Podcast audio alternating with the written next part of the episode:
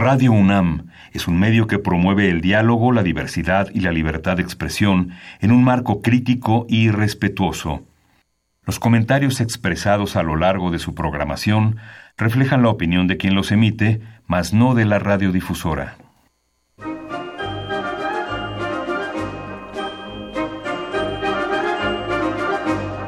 La Feria Internacional del Libro del Palacio de Minería y la Facultad de Ingeniería de la UNAM presentan La Feria de los Libros. Un acercamiento a la lectura.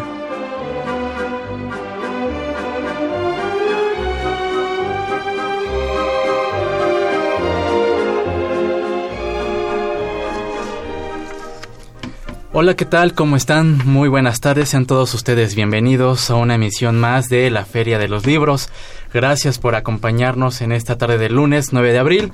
Mi nombre es Elías Franco, los saludo con el gusto de siempre y me acompaña aquí en la mesa de la Feria de los Libros Salvador Ponce. ¿Cómo estás, Salvador? Muy buenas tardes, bienvenido.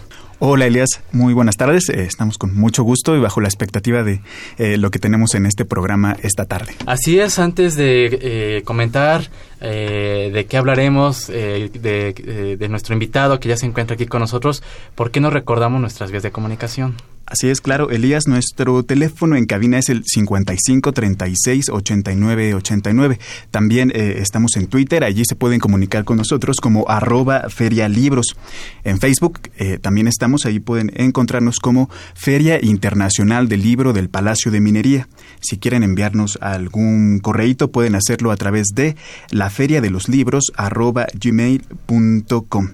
Y claro, para escuchar algún programa grabado de esta emisión pueden hacerlo en la página de Radio UNAM en www.radiopodcast.unam.mx. Muy bien, y recordar que eh, también pueden seguir esta transmisión a través de la página web de Radio UNAM, www.radiounam.unam.mx .mx si no tiene posibilidad de sintonizarnos a través de la radio, pues el internet, la internet está al servicio de todos ustedes. Y bueno, pues un gran invitado el, el de esta tarde, Salvador. Así es, esta tarde vamos a tener en cabina al novelista, ensayista y traductor Pepe Gordon, quien nos presenta su libro El inconcebible universo, Sueños de Unidad, publicado por Sexto Piso. Eh, y con ilustraciones de Patricio Beteo. Así es, un gran trabajo. Ya platicaremos con Pepe sobre este, este libro y eh, también los invitamos a preparar pluma, papel, agenda. Tenemos nuestras recomendaciones en cuanto a novedades editoriales. Y tenemos también la cartelera de, actividades. Así también tenemos nuestras recomendaciones de cartelera de actividades en torno al libro y la lectura para esta semana. También, como siempre, tenemos algunos obsequios de regalo. Sí. Entonces, la pregunta de esta tarde es, ¿considera que es posible una relación entre la ciencia y la literatura? Repito la pregunta para que se comuniquen con nosotros a nuestro teléfono en cabina 55 36 89 89 o bien a través de nuestra cuenta de Twitter arroba ferialibros. Y la pregunta es, ¿considera que es posible una relación entre ciencia y literatura? Si no, ¿y por qué? Y Elías, ¿me ayudas a mencionar cuáles son los libros de regalo? Claro, por teléfono tenemos un ejemplar del título God Folly de Samuel Lagunas, cortesía de Diablura Ediciones. Además de un ejemplar de la ejecución de Gary Gilmore de Giovanni de la Rosa, una cortesía de Diablura eh, Ediciones. Por Twitter, por Twitter tenemos eh, un ejemplar del el título Los Hados de Febrero de Rafael Olea Franco, cortesía del Colegio de México. Además de un ejemplar de Nadie muere en su sueño de Mariana Vaz. Esta es una cortesía también de Diablura Ediciones. Ediciones, así es. Los invitamos a que se comuniquen con nosotros. Por supuesto, es una buena oportunidad para conocer la, oferta de Diablura Ediciones a través de estas cortesías que amablemente nos enviaron. Y ahora sí vamos a nuestro primer corte eh, para que lo escuchen y estén al pendiente al regresar aquí con nuestro invitado Pepe Gordon para hablar de su libro El inconcebible universo eh, Sueños de Unidad publicado por Sexto Piso como ya dijimos. Regresamos.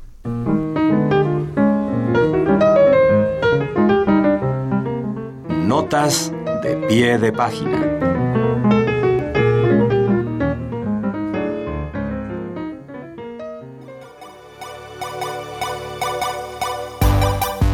Editorial Zorro Rojo publicó 99 fábulas fantásticas, de la autoría de Ambrose Bierce, ilustradas por Carlos Nain. una exquisita colección de fábulas es la invitación a un banquete de la satírica misantropía Beers. Surgidos de su pluma impecable, liebres, tortugas, zorros, uvas, poetas insufribles, políticos codiciosos, médicos ladrones, santos pecadores, jueces corruptos, hombres y mujeres de dudosa humanidad. Todos son presa del sarcasmo de uno de los autores más lúcidos del siglo XX. Seleccionadas y traducidas por Marcial Souto. Y amigos, ya estamos de regreso. Eh, tenemos en cabina, tenemos el gusto de tener a José Gordon. Eh, muy buenas tardes. Gracias por aceptar la invitación. con mucho, mucho gusto en estar con ustedes, Salvador y Elías. Gracias, buenas tardes, bienvenido. Gracias, bienvenido. Eh, generalmente sabemos que el, tiempo es insuficiente en el programa y de antemano sé que ahora va a ser así porque hay tantos temas de los que hablar que seguramente no, no terminaremos, pero vamos a, a tratar de abordar algunos de ellos. Entiendo que esta obra, El inconcebible universo, Sueños de Unidad, en parte, eh, solo en parte es resultado de eh, años de experiencia en la difusión cultural, en particular del programa de La Oveja Negra que se ha transmitido. La oveja eléctrica. Perdón, la, oveja negra. Estamos, estamos contentos de ser las ovejas negras. la oveja eléctrica en el canal 22. ¿Cómo fue este proceso de tener ya cierto material reunido e ir pensando en transformarlo en, un, en una obra? Más que pensar en transformarlo, lo que me ocurrió es que eh, siempre me ha inquietado la idea que ha buscado alguna, alguna zona de la ciencia en torno a saber si en el fondo de la naturaleza todos estamos unidos. Este fue el sueño de Einstein, sí. el sueño de un campo unificado, que hablara de que más allá de las apariencias, todo está realmente integrado en un nivel profundo de la naturaleza. Este fue el sueño de Stephen Hawking, quien falleciera recientemente, que hablaba precisamente de una teoría del todo y, buscaba precisamente esa ecuación que lo pudiera entender todo. De hecho, en la película La teoría del todo, esta gran película que hicieron sobre la vida de Stephen Hawking, hay un momento en que le pregunta la que será su esposa cuando está apenas conociendo a Stephen Hawking a qué se dedica y él le dice que él es un cosmólogo y entonces ella le pregunta ¿y qué es un cosmólogo? Y entonces él le dice, la cosmología es la religión para ateos inteligentes. Y entonces con humor le pregunta, ¿ya qué le rezan? Y le dice, a una sola ecuación que lo explique todo. Esa es pues la idea que está detrás de Einstein, la idea que está detrás de Hawking, la idea que luego porque no hay evidencia experimental va teniendo fracasos en términos de teoría que lo llegue a explicar, pero la, la, la idea sigue viva eh, cuando estamos hablando de teoría de cuerdas, también se está hablando de una posible explicación, un modelo de entender cómo toda la naturaleza surge de un campo común. Y entonces, bueno, eh, en este marco, al haber yo hecho entrevistas en la oveja eléctrica con algunos de los protagonistas de la ciencia que están explorando precisamente esta aventura intelectual, eh, me doy cuenta que tengo información de primera mano de lo que son las investigaciones más recientes, los pensamientos de vanguardia en torno a este problema y como siempre he tenido un interés y una fascinación por el mundo de la literatura y de la poesía, me doy cuenta que este deseo también eh, eh, recorre profundamente algunas de las mejores expresiones del arte, ¿no? Por ejemplo, Octavio Paz hablaba de un nivel eh, que le nombraba a donde yo soy tú, somos nosotros ese nivel en donde todo podría estar también de nuevo unificado. O, por ejemplo, eh, eh, Fernando del Paso en Noticias del Imperio, hay un momento en donde también se asoma a una zona en donde se trasciende tiempo y espacio y todo de nuevo nos da el sabor de que podría estar unificado. Entonces, este es el recorrido que se hace en este ensayo, que además eh, aprovecha la idea de, de, abrirnos a múltiples dimensiones de la lectura. Eh, eh, no tan solo del universo, porque eso es lo que representa precisamente esta investigación de la ciencia, el saber que pueden haber tal vez universos paralelos, el saber que, por ejemplo, la literatura también de su manera ha explorado esta idea de cómo somos uno y somos múltiples al mismo tiempo, pero también explorarlo desde la posibilidad de que, por ejemplo, la lectura pueda pasar al mundo del video y que las hojas de papel nos lleven a otras dimensiones en donde de repente a través de códigos bidimensionales con un teléfono celular y con una aplicación gratuita podemos tener fragmentos de algunos de los entrevistados en la oveja eléctrica, personajes como el premio Nobel de, Física George Smoot, escritores como Amos Oz, eh, en donde nos vamos dando cuenta de que las formulaciones que se están dando en la ciencia realmente son reales, están ocurriendo, son de una audacia que no nos podríamos imaginar. Para nuestro público que, que nos está escuchando, quizá no comprenda muy, muy, muy bien esto porque no, si no han leído el libro, pero uno lo, lo va ojeando y se encuentra precisamente estos códigos URL que en su celular fácilmente se puede descargar una aplicación para que los lea. Entonces eh, escaneas el, el, código, cuando lo estás leyendo y inmediatamente te enlaza a, a un video, a, a un video, una con, con, una información complementaria de, de, lo que se está hablando en, en, en el, el tema. Y eso es muy padre porque como que le, le da otra dimensión al texto, ¿no es así?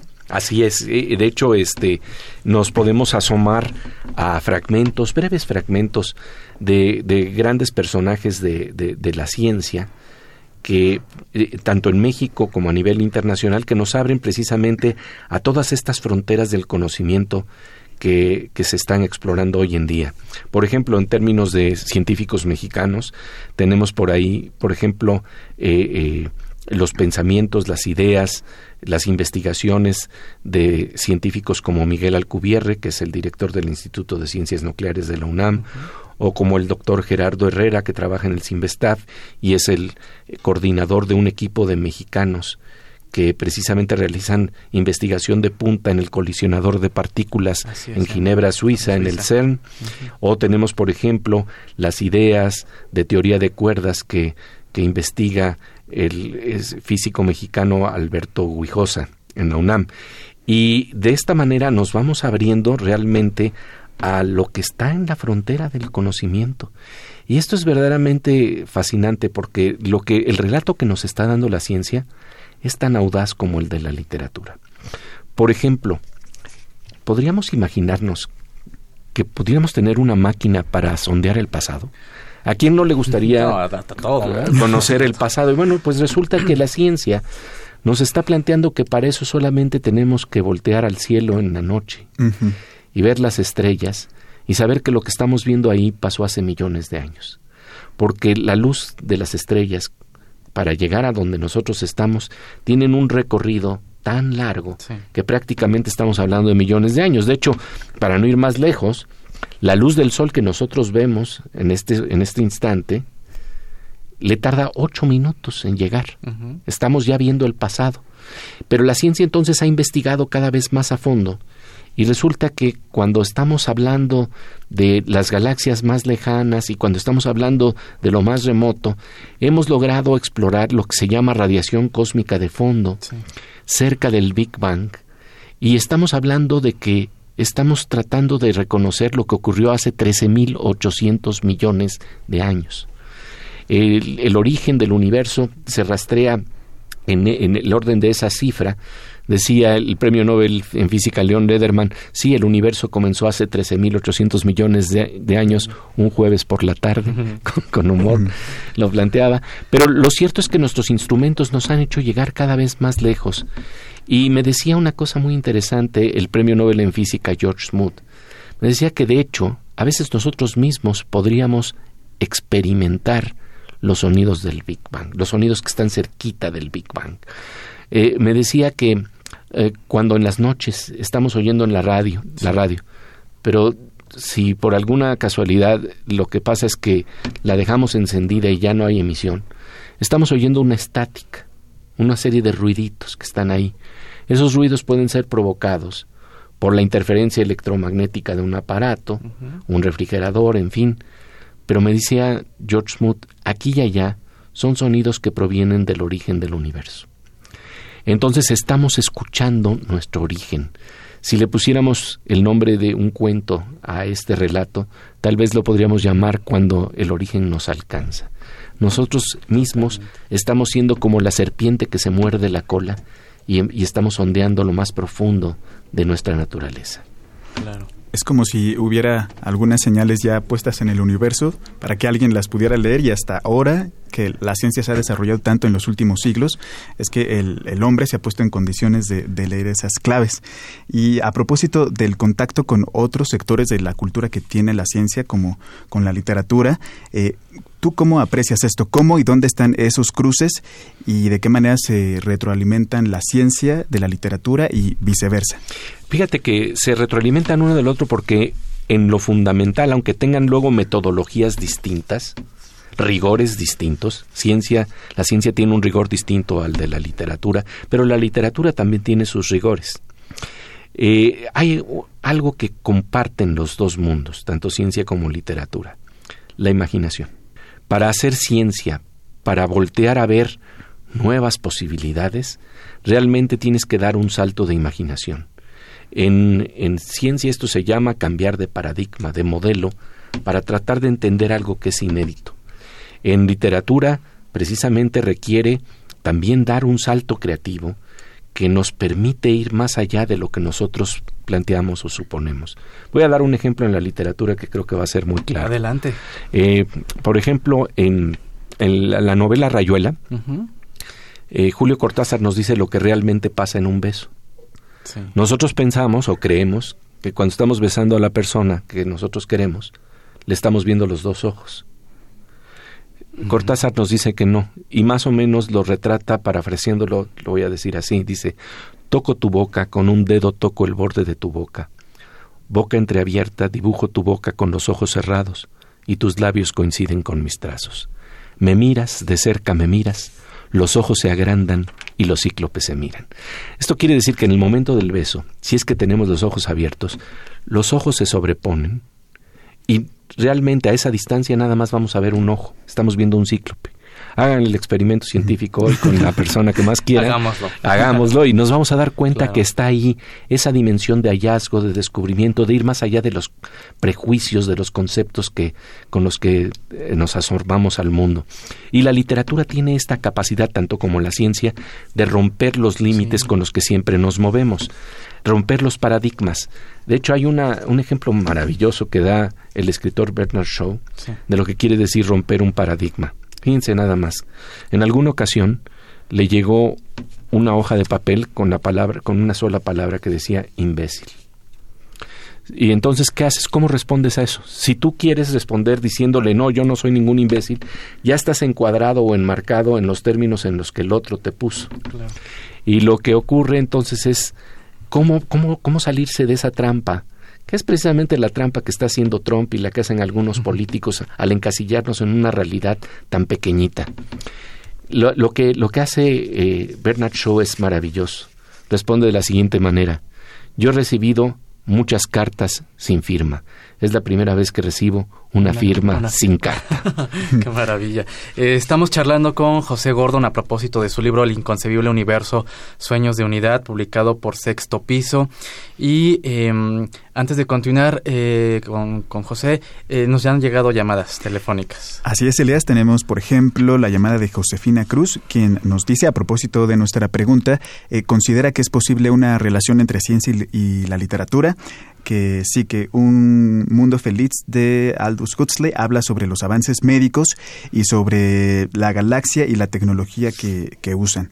Y también Raúl Retana nos dice sí, son complementarias ya que por medio de la literatura se da a conocer la ciencia y como la ciencia se puede utilizar eh, el lenguaje de la literatura también. Muy bien, eh, agradezco también los comentarios de Javier Guerra y Daniel Gómez, muchas gracias. Eh, los invitamos a que continúen marcando al 5536 8989. El tiempo se nos está terminando, José. Sí. Eh, me gustaría que comentaras, ya comentaste la oportunidad de poder entrevistar al Premio Nobel de Física. ¿Qué otros personajes figuran en este libro, eh, El inconcebible universo, y qué temas abordas con ellos?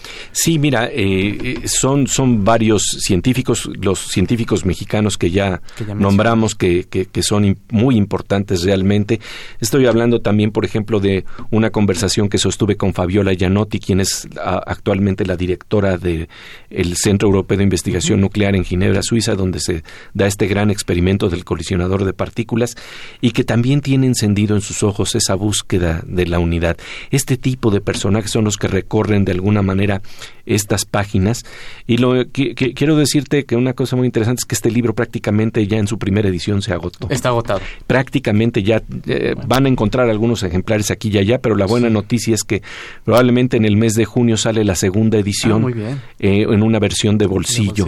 Y una de las cosas más interesantes de este libro es que al final del libro tiene un código QR, uno de estos códigos bidimensionales que se pueden utilizar a través de teléfono celular, en donde siempre le decimos al lector que una vez que terminó el libro, siempre se asome a esa parte, porque ahí van a estar cambiando los videos que vamos a estar poniendo. Entonces esto es muy interesante porque se vuelve un libro vivo. Y de esta manera vamos a tener, por ejemplo, una entrevista con el físico Juan Maldacena. Es uno de los grandes, eh, pues de alguna manera, innovadores en la teoría de cuerdas. Y eh, este tipo de material va a aparecer ahí directamente eh, y esto eh, nos habla pues de un libro que, como en la vida misma debiera de ser, eh, está planteando la posibilidad de irse renovando, de, de, ir jugando con nueva información, de, ir abriendo siempre nuevos paradigmas, de ir abriendo las fronteras del conocimiento. ¿no? Claro, claro. de verdad que este, este libro con estos códigos QR que te redireccionan a estos videos, una idea fantástica, porque el complemento es eh, total. Y con las ilustraciones maravillosas de, Patricio Beteo, porque la verdad eh, dan un contenido adicional el que a veces estos conceptos tan abstractos de repente puedan tener ilustraciones maravillosamente planteadas a color. Claro. Y esto entonces es maravilloso porque al final del día lo que el libro trata es de un sueño profundo, un anhelo profundo que creo que está en la, en la fuente del deseo de cualquier lector. Saber si más allá de la diversidad podemos encontrarnos en el abrazo. Y termino con esto que creo que puede ser muy interesante. Termino con aquello con lo que empiezo precisamente en el libro. Hay una historia de David Grossman que se llama El abrazo. Supuestamente es para niños, pero es para todos. Y la historia simplemente lo que nos está relatando es que hay un niño que está preguntándole a la mamá sobre lo que pasa en la vida, en fin, y entonces eh, la, mamá siempre le está diciendo que él es un niño único, que no hay nadie que se parezca a él. Y entonces de repente él cae en cuenta, dice, si yo soy único, quiere decir que nadie es como yo, ni tú eres como yo, ni nadie es como yo. Y se da cuenta entonces que está irremediablemente solo. Y eh, viene toda una frustración de saber que no, por más que tú quieres a la gente que te rodea, a tu madre, está solo. Al final del día está solo. Y entonces la mamá le empieza a explicar que en la naturaleza siempre aparece eso, está la diversidad, que ninguna hormiga es idéntica a la otra, todas son muy singulares, muy especiales. Pero le da un, un momento de esperanza al decir que hay algo que se llama el abrazo, que permite que aunque seamos distintos, nos unamos en el mismo latido del corazón. Y eso es lo que realmente está explorando este libro. La posibilidad del abrazo como la investiga la ciencia y como la investiga también la literatura. Así es, amigos, estamos esta tarde con José Gordon, quien nos está dejando estas reflexiones para que hagamos uso de la mente y tratemos de, entender esto. Y me voy a permitir también interrumpirlos un momento para dar lectura a algunos de los comentarios que tenemos por el Twitter. Ángel Cruz nos dice, la relación entre ciencia y literatura es totalmente posible. Ejemplo, el libro del invitado de hoy, así como inventos que han tenido vida primero en los libros, como El submarino o el género de la ciencia ficción, como Frankenstein, eh, que es un ejemplo maravilloso.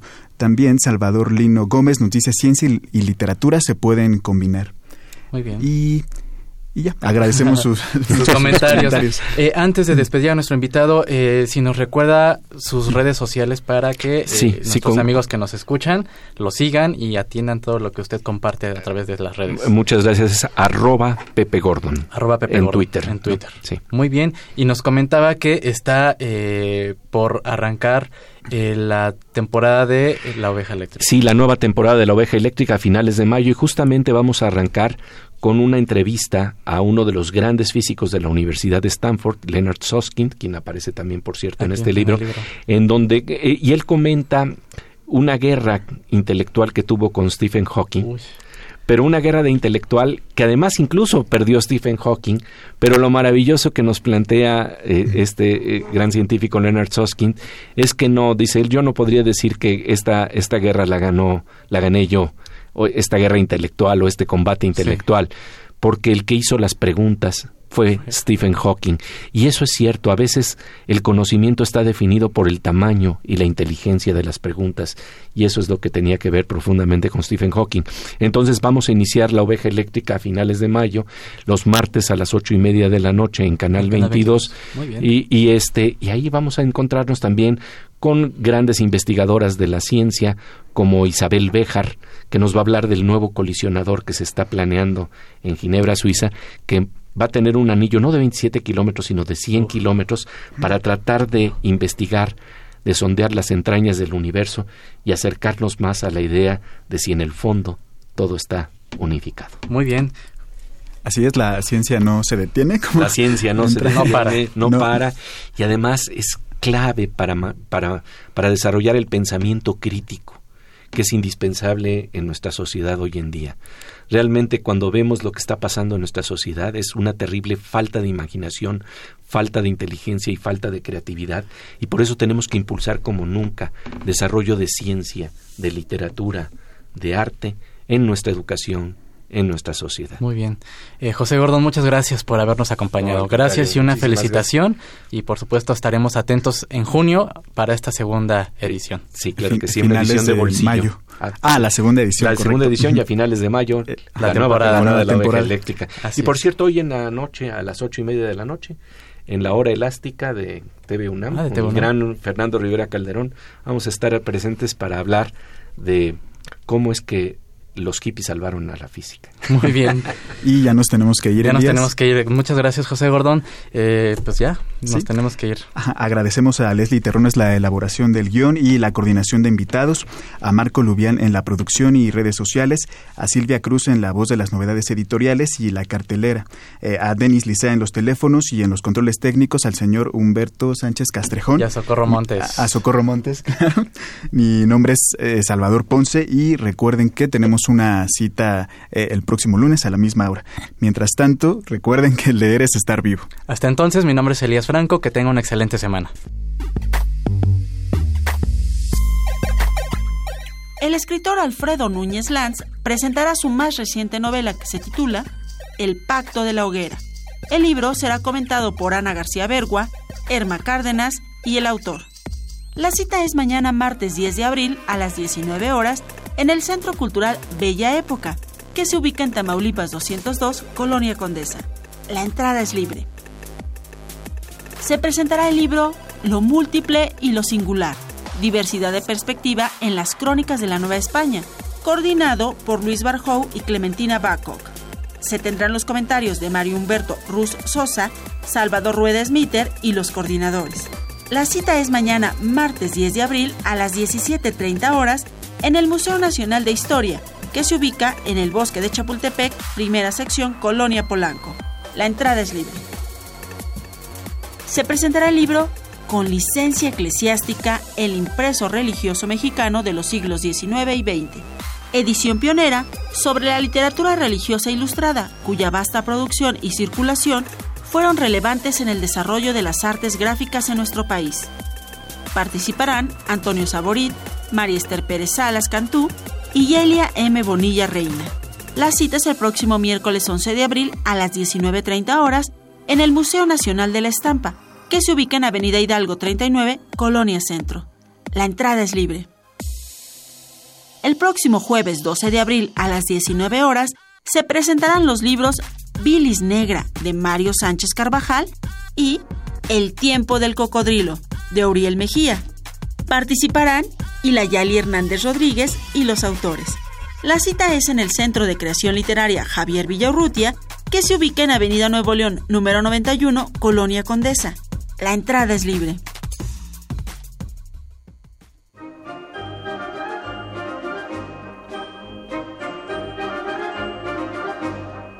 La Feria de los Libros un programa de la Feria Internacional del Libro del Palacio de Minería que organiza la Facultad de Ingeniería en coproducción con Radio UNAM. Idea original Fernando Macotela.